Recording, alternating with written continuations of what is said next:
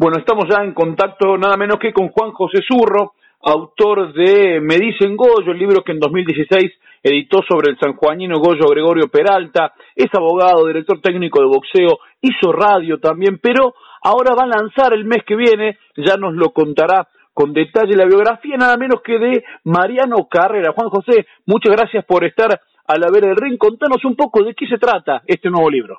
Bueno, hola, ¿qué tal? Un gusto hablar nuevamente con vos. Eh, un saludo para toda la audiencia. Bueno, este libro es un proyecto que teníamos con Mariano de larga data. Eh, yo a Mariano lo conocí por intermedio de mi hermano Abelino eh, cuando él estaba dando clases de boxeo particular en Buenos Aires en el año 2011. Y bueno, eh, surgió una relación con él yo en un momento le dije que a mí me parecía que un deportista de la talla de él necesitaba una biografía. Y bueno, lo convencí y eh, allá en el lejano 2011 empezamos a hablar, tuvimos, hicimos un par de encuentros, yo me parece entonces vivía en Buenos Aires y lo entrevisté varias veces y después todo quedó en la nada. Eh, y en el medio yo me dediqué a hacer la biografía de Goyo Peralta, publicarla y demás y siempre quedó eso en el tintero. Yo me vine a vivir a Azul y bueno, y hace ya dos años que me volví a insistir y lo hicimos todo por vía de Skype, las entrevistas eh, y con la recolección de, datos que bueno, me ayudaron varias personas, entre ellas mi hermano Belino, Carlos Ilustra con Rinsay, Damián Casino con con recortes de, de Rosario, Osvaldo Príncipe, y bueno, hubo mucha gente del boxeo que, que me dio una mano, eh, no solamente periodistas, sino también hay mucho testimonio de eh, ex compañeros y ex rivales, como el caso de Castillejo, de Noé González y de toda la camada esa fabulosa de Sydney 2000, de Corral de Palos, de, con Carlos Tello a la cabeza. Justamente lo, lo, decías recién, Carrera tuvo un reinado efímero, producto del doping positivo que se descubrió después del knockout eh, en el decimoprimer round que le propiera el español Javier Castillejo, con el cordobés Carlos Tello en su rincón. ¿Va a hablar el libro sobre qué pasó a, aquella vez? Eh, recuerdo que se dijo, habló de un antiasmático, algo para la gripe. Eh, se, va, ¿Se va a tratar ese, ese tema en el libro? Sí, sí, sí, totalmente. Se trata el tema eh, los días anteriores a la pelea y los días posteriores y obviamente toda la consecuencia que trajo en la en la campaña no solamente profesional de Mariano sino en su vida. Porque si bien vos recordás aquel aquella noche en Berlín y el, y el doping involuntario positivo fue como el comienzo del fin en la carrera de Mariano eh, pero sí, sí, se trata todo. A él le dio, estuvo con un poco de gripe en Berlín los días anteriores y tomó un suplemento para la gripe que eh, daba clenbuterol en, en, un, en un porcentaje mínimo. Eh, entonces, bueno, cuando fueron al antidoping obviamente le dio positivo.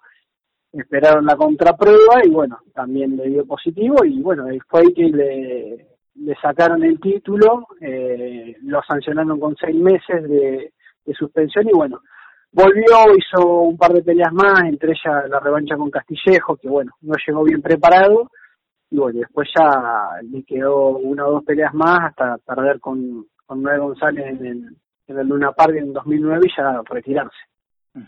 Fue uno de los grandes boxeadores a, los que entrenó el, el cubano Sarbelio Fuentes. ¿Va a aparecer eh, este maestro del boxeo en tu obra? Sí, sí, sí, por supuesto, porque dicho por Mariano, fue el entrenador más importante que tuvo. Eh, y aparte, Sarbelio Fuentes, no solamente por sus antecedentes que tuvo en Cuba, sino por lo que hizo en el país, yo te diría que es uno de los entrenadores más importantes de los últimos años que hubo acá en el país, porque de aquella camada fabulosa de Sydney 2000 no solamente surge Mariano, surge también Pibu Garay, Omar Narváez, Víctor Hugo Castro, Ceferino Labarda, Guillermo Zaputo, Israel Pérez, todos boxeadores de renombre que, o, si, si no fueron campeones del mundo, pelearon por el título o estuvieron ahí. Su manager fue Mario Margosian, eh, que, viene justamente de perder un juicio con el chino Maidana y quedó muy complicado en, dos instancias porque lo, apeló y, también lo perdió allí por falsificar firmas, correr dinero en, nombre del chino, no rendirle cuentas y, una cuestión extensa que, el oyente lo vamos a aburrir. ¿Aparece el, nombre de Margosian en, en, el libro? ¿Lo menciona Mariano Carrera de alguna manera o no? Sí, sí, sí, sí, sí, porque fue parte de su carrera, de su campaña, tanto primero Margosian como en su última etapa Osvaldo Rivero. Es cierto. Sí, sí, sí, sí, sí, sí, sí, sí, sí, sí, aparecen los dos, obviamente, sí. Todos los personajes que tienen que ver con, con, con la vida deportiva de Mariano, yo traté de, paralelamente ir nombrándolos y cada uno de ellos eh, me, me, atendieron y dieron su testimonio. Es más, Mariano Carrera empieza su carrera como boxeador, eh, su camino como boxeador en el, en el gimnasio de Mar del Plata de Héctor eh, Nene Di Pilato. Y, bueno, y Di Pilato en hace unos meses falleció, pero dejó su, su testimonio, o sea, yo pude hablar con él por teléfono y él muy gratamente eh, me atendió y, y, deja su testimonio de cómo fueron los comienzos, que es muy particular. La, eh, el, cómo Mariano empieza a entrenar en, Mar del Plata. A los nueve años empezó a entrenar. Ajá, ajá.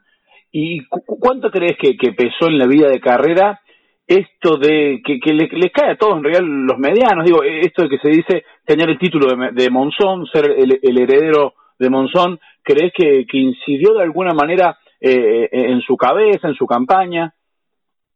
No, no, no, yo, yo, yo creo que no, yo creo que mm, Mariano lo que tuvo y que tal vez fue su punto de inflexión fue aquel doping involuntario y una y una relación con el boxeo desde, desde los nueve años que, que lo desgastó y que bueno que llegó llegó a su fin a los 29 años joven eh, y bueno, después ya no pudo volver, pero Mariano está muy cerca de lo que es el boxeo, porque ahora es un formador, está en la selección amateur eh, argentina, y bueno, es como que se reinventó, tuvo un lapso de que no tuvo nada que ver con el boxeo, pero fueron poquitos años, y bueno, gracias a Lautaro Moreno, a Víctor Hugo Castro, él pudo reinsertarse ¿no? en el boxeo, y bueno, y es la verdad que un modo de, vida que tiene ahora que sirve mucho, está siguiendo los mismos pasos que, que siguieron sus compañeros con Cervelio Fuentes. Eh, ¿Cómo se escribe una biografía? Digo, para, para, para cualquier eh, escritor, apasionado del boxeo, eh, periodista, ¿cómo se hace para encarar una obra de esta magnitud? Eh, mirá, yo, yo no soy periodista, soy, soy abogado y yo viviendo en Buenos Aires, eh, ya con la idea de la biografía de Mariano y con también la idea de la biografía de Goyo, tuve la suerte que justo vi en internet una, una jornada donde hablaba Ezequiel Fernández Mura en la Universidad de Palermo y me acerqué de caradura, me acerqué, dije que no era estudiante, que, era que era abogado y bueno, y me senté y, y le pregunté, le dije que yo estaba escribiendo la biografía de un un personaje muy importante en la historia del boxeo, que fue un rival enconado de Bonavena, y le dije, ¿cómo, cómo hago? Y él se rió mucho y me dijo que la clave para escribir una biografía es tener la mayor cantidad de datos posible.